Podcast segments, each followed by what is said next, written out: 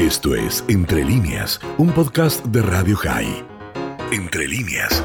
Y si la periodista Silvia Mercado, acreditada en Casa de Gobierno, ha estado en la habitual conferencia de prensa que da la ministra Carla Bisotti los miércoles, me imagino que hoy seguramente con una lectura un poco distinta de la de la semana pasada y, y siguiendo el lineamiento de lo que habrá escuchado por parte del presidente. A ver si está ahí Silvia, porque tuvimos un ruidito en la línea. Silvia, ¿estás con nosotros? Sí, sí, aquí estoy. Miguel, ¿cómo va? ¿Qué tal? Sí, acaba de terminar la conferencia de prensa de la ministra Carla Bisotti. Eh, respondió como la semana pasada cuatro preguntas o digamos este cuatro inquisitorias periodísticas podríamos decir eh, eh, pero la verdad es que ha evitado dar cualquier tipo de definición, porque si vos recordarás, Miguel, porque estuvimos aquí dialogando el miércoles pasado, eh, después de la conferencia de prensa también,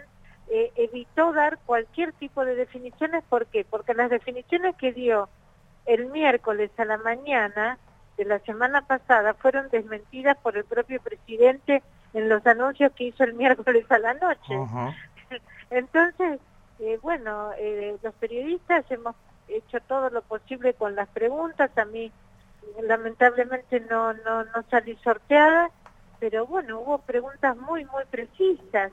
Eh, por ejemplo, hubo una colega que le preguntó si, si la Nación va a tomar alguna decisión similar a la que tomó la provincia de Buenos Aires en relación a a prácticamente estatizar, se podría decir, hacerse cargo de, de la, de, digamos, de las camas de terapia intensiva de, del sector privado y evitó responder. Hubo un colega que le preguntó específicamente si eh, lo que había anticipado el secretario de Estado, Arnaldo eh, Medina, que es secretario de Estado de la ministra eh, Carla Bisotti, es un funcionario que ya viene de la gestión anterior, ya viene de Ginés González García, un funcionario muy vinculado además a la provincia de Buenos Aires porque fue el director del, Hospital El Cruce que está en Florencio Varela, quiero decir, alguien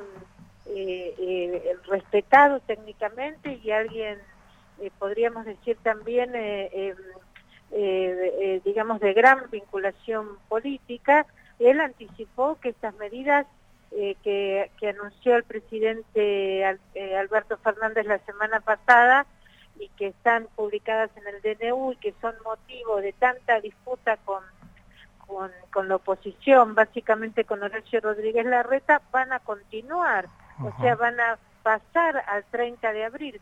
Y ella ahí tampoco quiso dar ningún tipo de precisión. Lo único que dijo son cosas que que evalúa el presidente, son cosas que va a decidir el presidente, es decir, evitó cualquier tipo de precisión acerca de cualquier tema. ¿Dio alguna información, eh, Silvia, de, números, algún monitoreo de estos días, eh, desde la semana pasada a hoy?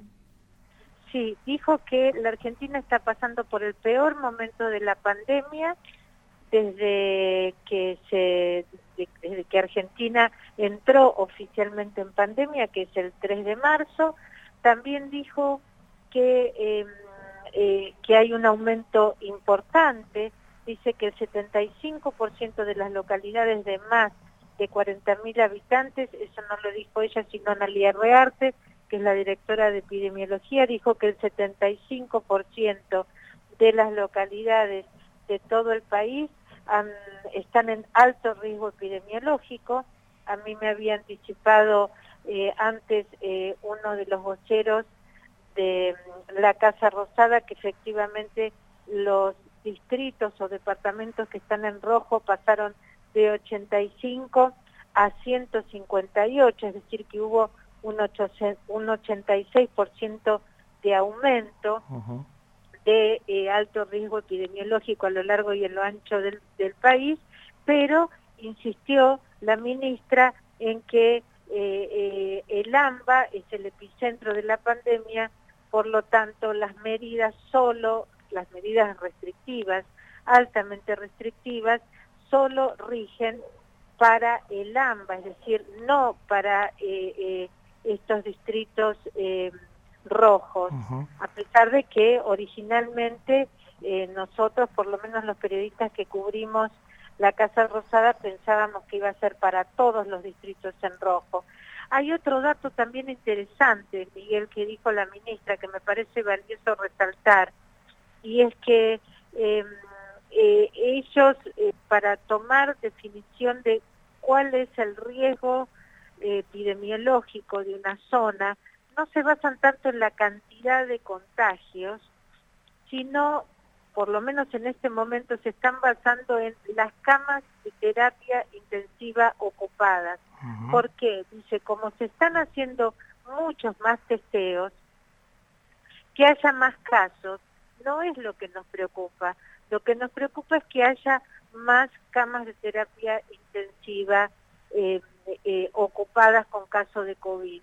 Esto me parece un dato también interesante a tomar en cuenta y que, bueno, me parece que tal vez ponga en contexto eh, eh, las decisiones, si se quiere, extremas que está tomando la provincia de Buenos Aires en la materia, em, y que, bueno, y que tal vez se tomen en la ciudad de Buenos Aires, no lo sé, no lo sé. También le pregunto... Sí. Podemos decir, Silvia, que en realidad fue un poco más de lo mismo, no hubo ninguna novedad respecto de lo que viene diciendo el gobierno y de las medidas que viene tomando, más allá de esto que mencionaste, que el ministro Goyán de la provincia casi, bueno, ha intervenido el sistema privado para eh, que queden camas disponibles.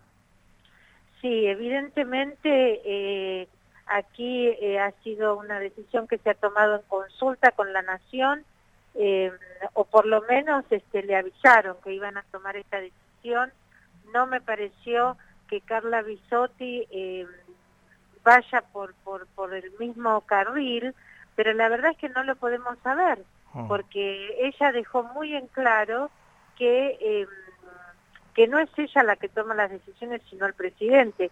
Cada vez que le pedimos precisión sobre algún punto, dijo, son cuestiones que están en la evaluación presidencial. Bien, el, presidente es eh, quien tiene que tomar entonces las decisiones en lo que hace al ámbito de salud y en lo que hace a todas las decisiones sanitarias. Eh, nadie le preguntó, yo porque recién lo compartí y te pregunto, ¿no?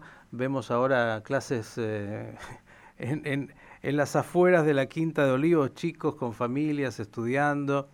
Eh, digo, nadie le preguntó lo que debería ser una pregunta del gobierno, cuál es la diferencia entre, por ejemplo, los chicos que viven y las familias en Vicente López, en Casuso, en eh, eh, lugares muy acomodados, eh, San Isidro, de lo que es un chico que vive en La Matanza y su realidad social y, familiar, porque me parece que el análisis de una situación tan delicada debería ser mucho más puntual para las medidas y no algo tan genérico donde finalmente eso de de, tomar una decisión que supuestamente es para todos, finalmente no ayuda a nadie. Eh, bueno, la verdad es que eso no se lo preguntamos. Em, eh, hay una dificultad muy grande en pensar lo que pasa en la provincia de Buenos Aires. Ayer hubo un colega que le hizo una pregunta en ese sentido, muy similar a esto, que está preguntando al, al presidente de la Cámara de Diputados, Sergio Massa y se molestó mucho aquí en otro acto que hubo ayer al mediodía, o sea, un acto, él después se acercó a hablar con los periodistas em, eh, y se molestó mucho, es decir, este, evidentemente hay una preocupación muy grande del conurbano, digamos, del gobernador y de los principales funcionarios de la provincia de Buenos Aires sobre lo que puede llegar a pasar en el conurbano entonces, bueno, lo más sencillo, por supuesto, siempre es echarle la culpa este, al otro. Eh, al, otro, digamos. Este, bueno, esta, este es el método.